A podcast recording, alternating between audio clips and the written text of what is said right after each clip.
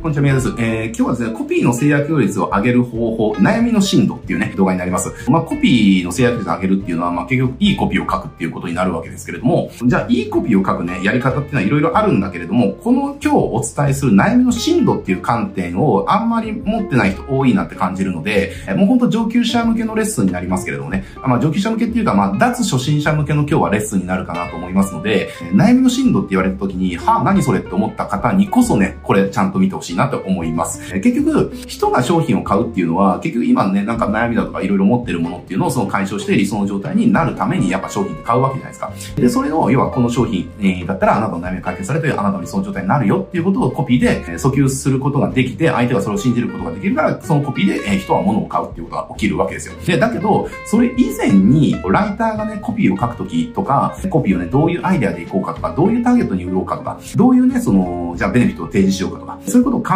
えるときに一つの観点として絶対に持っとかなきゃいけないのが、悩みの深度っていうね、えー、要は悩みの深さっていうことです。えー、この観点は絶対に持っとかなきゃいけないということですね。じゃあ悩みのその深さってどういうことかっていうと、人間って浅い悩みと深い悩みってあるじゃないですか。えー、で、人によって同じ悩みであっても、ある人にとってはそれは浅い悩みかもしれないけれども、ある人にとってはそれは深い悩みかもしれないんですよね。じゃあ深い悩みって何なのかってなってくると、えー、じゃあすごい極端だけれども、じゃあね、今この瞬間突然、じゃあ胸がね、とんでもなく痛くなって、うわーってなってしまったと。で、それで家族にが、それ状況見て、もう救急車呼ばれて、じゃあ病院行って検査したら、残念ですが、っていうね、肺がんのステージ4で、おそらく、余命ね、3ヶ月ほどだと思います、みたいなね、えー、ことをじゃあ告げられたと。そしたら、ね、その、癌っていうものに対する悩みって、すごい深くなりますよねっていう話。そしたら、何が何でも生き残りたいってなるじゃないですか。すごい極端な話してますけれども、つまりこれ何が言いたいかっていうと、人間って何かを買うときって、人って深い悩み、え解決したいと思う悩みを解決するために商品を買うっていうことです。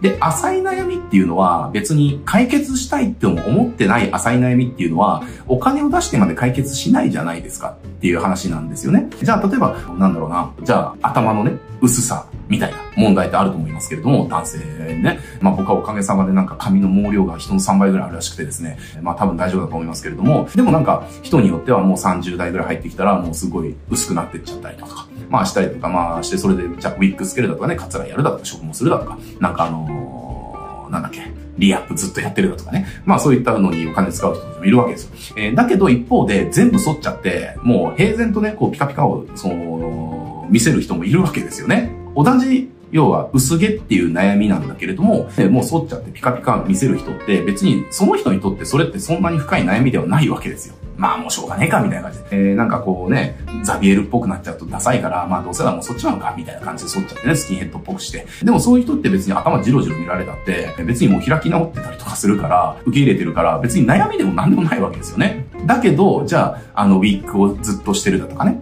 そういう人っていうのは、やっぱそれを、がすごい自分の恥って感じてるし、誰にも知られたくないとか、バレたくないとかっていう悩みが深いから、だからバレないようにウィッグにお金使うだとか、なんかその、AGA のね、クリニックに行って薬をずっと買い続けるだとか、そういうことするわけですよ。だから、つまりこれじゃあ両者は同じ症状によって、要は薄毛っていう問題にさらされてるわけだけども、一方はそれがお金を出してまで解決したい問題ではないから、それを解決するための商品っていうのをお金出して買わないんですよね。だけど一方は、それをお金を出してでもね、何としてでも解決しないから、だからそれを解決するための商品にお金を常に使い続けるっていうことをするわけですよ。これって、悩みが深いからなんですよね。だから、例えばじゃあ、コピーを書くときっていうのは、こういう悩みとかこういう問題をこの商品でこういう風に解決して、こういう風な状態になれますよって、これがコピーで訴求してることじゃないですか。だから、そもそもの問題として、訴求する悩み、要はフォーカスする問題とか悩みとか痛みとか、恐怖とか、イライラだとか、フラストレーションとか、そこがそもそもターゲットにとって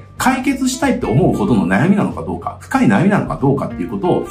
えてますか？っていうことなんですね。えー、なのでね、ここがそもそも深い悩みにアプローチできてないと、結局それってお金を出してまで解決したいと思ってる悩みじゃないから、別にってなるわけですよ。っていうことですね。じゃあ、例えばなんだろうな、じゃあこのシェーバーを売るときに、すごい髭が濃い人とかで、もう剃った、剃って1時間ぐらいしたらもう青くなっちゃうみたいな、昔あの、ホモーダホモっていうキャラがあの、トンネルズでいましたけれども、まあ僕と同世代だったらね、ご存知の方多いと思いますけれども、ああいう感じ、なんかもう、青くなっちゃう感じ。で、それで悩む人もいれば、別にそれで悩まない人もいるんですよね。っていう感じで。だから例えばじゃあシェーバー売るときに、本当に深い悩みって、まあそういう人たちですよね。あの、もう剃ってすぐね、青ひげが出てきてしまう。そんな悩みをは、このシェーバーで解決できますよって言ったら、気になるけれども、別に青ひげで悩んでない人にとっては、まあ別に普通の T 字でこと足りてるし、みたいなね、人であれば、別に、すっげえ高性能な高いシェーバーとかいらないわけですよね。別に TG 買って、で、TG の会話とかだったら4、4つ入ってて、今いくらぐらいですか？ジレットのとかだと、僕が使ってるやつだと、ジレットの4枚の、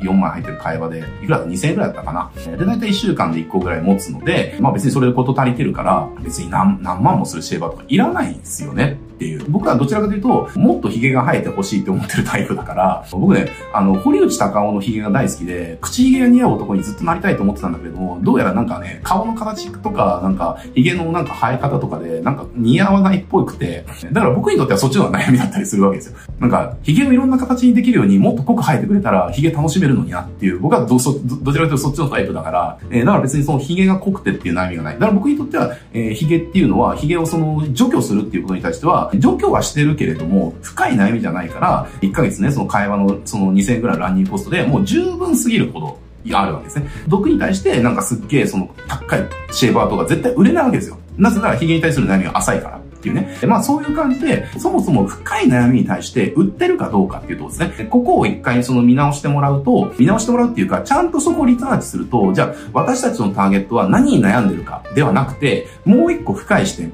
私たちのターゲットは、もうお金を払ってでも何を犠牲にしてでも解決したいと思ってる悩みは何かっていうね、そういう観点で悩みだとか問題だとか、そういったものを見ていくと、今までと多分違うことを発見できると思います。だからそこに対してのソリューションとして、えっ、ー、と、商品を売るためのコピーを当てていくっていうね、感じで、要はコピーを書く前の段階で、そういう立て付けっていうのを、まあ、立て付けっていうか、そういう概念を持ってね、要はコピーのその、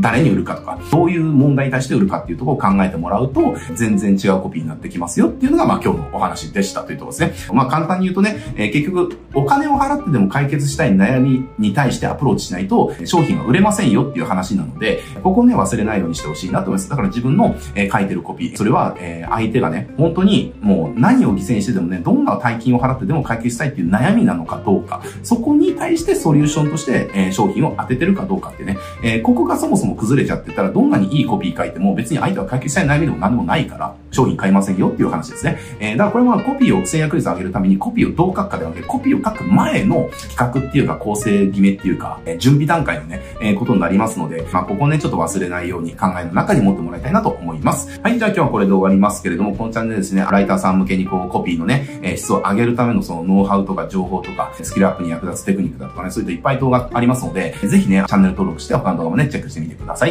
はい、じゃあ今日はこれで終わります。ありがとうございます。